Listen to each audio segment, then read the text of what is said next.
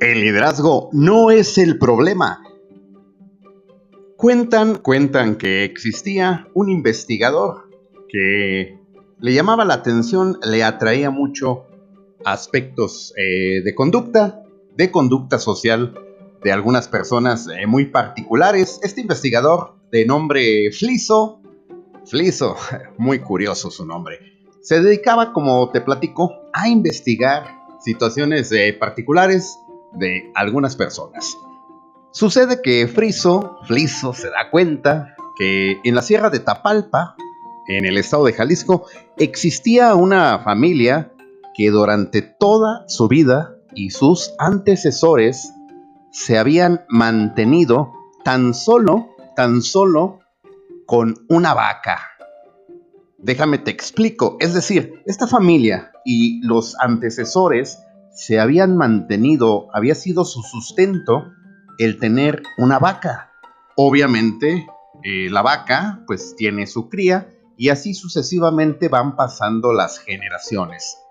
Era una historia que llegó a los oídos de este investigador y él muy curioso le llamó la atención bastante esta historia y quiso cerciorarse de su veracidad. Así pues, emprendió el camino hacia la Sierra de Tapalpa, en el estado de Jalisco. Muy bonita, por cierto, la Sierra de Tapalpa. Hay paisajes espectaculares, pero bueno, a lo que nos atañe es que Fliso llegó hasta lo más recóndito de este lugar y encontró efectivamente una cabaña donde vivía toda una familia. Una familia no muy numerosa, eso sí, tal vez eh, según se cuenta y él lo relata en su investigación, solamente se componía del papá, la mamá, una niña y un niño. Y ellos, ellos dependían al 100% de esta vaca para sobrevivir. Se alimentaban de la leche que ordeñaban y además con esa misma leche ellos eh, procuraban el vender la leche bronca, como le llaman, leche bronca, a algunos de sus vecinos y de esa manera conseguían algunas monedas para poder alimentarse. Por supuesto, de manera muy limitada, se veía la familia sumamente humilde, pero los veía felices, los veía contentos. Él llegó, empezó a entrevistarles, a tomar notas y a registrar esta historia, pues obviamente para publicarla le invitaron a pasar la noche ahí. Muy generosos, muy cordiales, aunque muy limitada la familia, le invitaron ahí a pasar la noche y a comer, a comer unos ricos panes de nata. En la noche, en la noche, algo se despertó en el subconsciente de Fliso, algo que incluso podría parecer malvado, algo que lo orilló, lo motivó a que se levantara en la madrugada y que sin hacer ruido saliera de la cabaña y se dirigiera hacia donde tenían a esta famosa vaca y la tomó a la vaca de su soga donde la tenían pues sujetada y tomó la decisión, te repito, tal vez gobernado por un eh, espíritu maligno, de llevarse a la vaca. Él estaba muy, muy sorprendido de que la vaca fuera el sustento de la familia y que así hubieran vivido generaciones tras generaciones, tanto de vaca como de familia. Así pues, decidió llevarse a la vaca, la subió a su camioneta pickup que traía 4x4. Con mucho esfuerzo, pasó prácticamente un par de horas haciendo esta hazaña de subir a la vaca, que por cierto no cooperaba con nada. Y pues tan mal la dejó arriba de la caja de la pickup que justo cuando iba manejando en las curvas que llevan de la Sierra de Tapalpa hacia la ciudad de Guadalajara, la vaca, la vaca cayó a la carretera, lastimándose, y atrás venía un autobús, flecha amarilla, que pareciera en lugar de frenar, aceleró su paso dándole cuello a la vaca. O sea, la descabechó, se la echó, la mató pues. La vaca quedó tendida en la carretera y Fliso quedó súper angustiado, preocupado. No sabía qué hacer, desesperado, porque finalmente él recordaba que esa vaca era el sustento de esa familia. Tan paniqueado quedó que ni siquiera regresó a su, a su ciudad natal. Siguió de largo, siguió de largo y emprendió un viaje por diferentes lugares de la República Mexicana sin saber qué hacer, todas las noches atormentado y durante el día con pensamientos de cuál había sido el destino de esa pobre familia que seguramente llegaría también a la muerte como la vaca al no tener ese sustento. Pasaron un par de semanas que se convirtieron en meses y finalmente el subconsciente traicionó a Fliso, el investigador. Fue tanta la culpa que sintió que se vio obligado a regresar a esa cabaña en Tapalpa, buscando cómo compensar a la familia. Llevó todos sus ahorros para tratar de ver si podía evitar una catástrofe. Cuando él llegó al lugar donde estaba la cabaña, se sorprendió porque no estaba ahí la cabaña que él había dejado. En su lugar estaba una casa, no de madera, sino una casa en forma.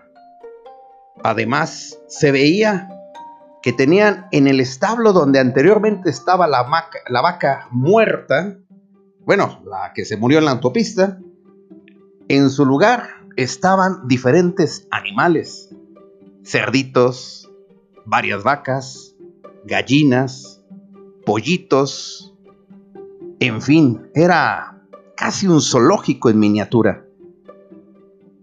Volteó a ver las coordenadas, la localización, y se preguntaba si se había equivocado o incluso le aterró pensar que la familia que conoció, que dependía de aquella vaca, había muerto y en su lugar había llegado alguna otra familia que había hecho todos esos cambios. Temeroso bajó de la camioneta, se acercó a la puerta y con su mano temblando llamó. No podía dejar de saber cuál había sido el destino de aquella pobre familia. Abrieron a la puerta.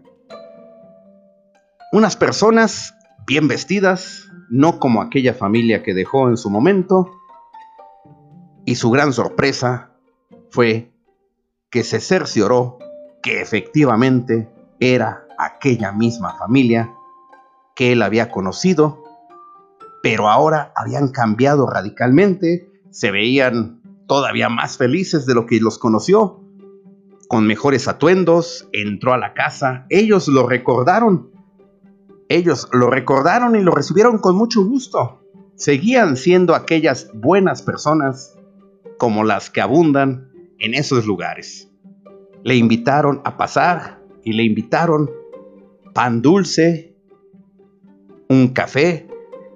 Se sorprendió de ver los muebles, la casa, no podía creerlo. Estaba ansioso de preguntar si se había sacado tal vez la rifa del avión presidencial o cuál había sido este cambio dramático, tal vez algún tesoro enterrado. Y entonces Fliso le preguntó al padre de la familia cómo, cómo habían podido lograr esta bonanza en tan poco tiempo. Y el padre de la familia, el jefe de la familia, le comentó, fíjate que aquella noche que estuviste con nosotros, cuando te retiraste sin que nos diéramos cuenta, nos percatamos que al parecer unos cuatreros, o tal vez incluso el chupacabras, llegó al establo y se robó nuestra vaca. Ese día lloramos y lloramos porque no sabíamos qué hacer. Esa vaca había sido el sustento de nuestra familia durante muchos años. De tal suerte que nos vimos obligados a buscar qué hacer, porque de otra manera moriríamos de hambre. Así pues, mi esposa bajó al pueblo y buscó un trabajo. Como ella sabía o sabe tejer muy bien, empezó a tejer diferentes prendas de ropa que empezó a vender a los turistas que visitan el pueblo de Tapalpa. Yo, por otro lado, me acerqué al aserradero y conseguí un trabajo muy bien pagado. A mí siempre me ha gustado el trabajo físico y como pagan por destajo, me fue muy bien. Mis dos hijos pequeños que ya están en edad de trabajar, se vieron obligados también a bajar al pueblo junto con mi esposa y mi hijo le ayudó al tendero, al más importante del pueblo, a estar atendiendo y despachando a los clientes. El tendero es muy, pero muy generoso, así que le dio un muy buen salario a mi hijo cada semana. Y mi hija ayudaba a cuidar perritos de los mismos turistas que visitaban el pueblo. No tienes idea qué tan rápido nos dimos cuenta del gran error que habíamos cometido los años anteriores al vivir solamente de esa vaca. Nos dimos cuenta que nos estuvimos estancando y que nos estuvimos conformando con lo que la vaca nos daba. No sabemos el destino de la vaca. Tal vez la hayan hecho tacos. Desconocemos dónde esté, pero lo que sí sabemos es que gracias a que la vaca desapareció, nosotros pudimos mejorar nuestra vida. Fliso se quedó gratamente sorprendido y todas sus culpas y demonios que lo estaban atormentando se desaparecieron. Entonces entendió que muchas veces la gente, las personas, nosotros pues, nos conformamos, nos acostumbramos a una vida sin saber que al perder esa costumbre o esa rutina, podemos encontrar algo muchísimo mejor. Te recuerdo, el liderazgo no es el problema. Espero hayas entendido la lección.